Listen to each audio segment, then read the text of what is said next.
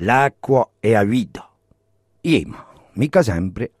In Francia o muoie 136 litri d'acqua per persona e so tra 15 e 30 milioni di pezzucci di plastico ognuno inghiotte. Povera noi! Vide non c'è mica solo vita in dell'acqua. Eppure la Francia è il primo esportatore mondiale d'acqua minerale. Che l'acqua di Agannella ha da pigliare rivincita.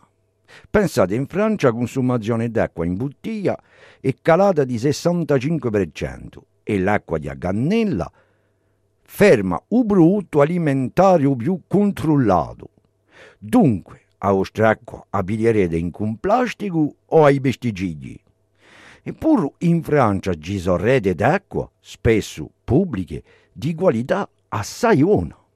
Non c'è bisogno di consumare acqua minerale.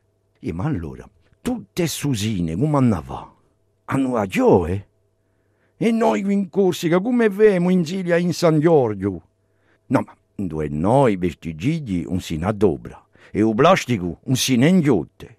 In due noi il plastico è adobrato altrimenti e gli agricoltori adobrano solo prodotti naturali. Buono allora, dando a Ziglia e a San Giorgio, sciaccatevi la burro, non c'è nessun risico. Infine, a me mi pare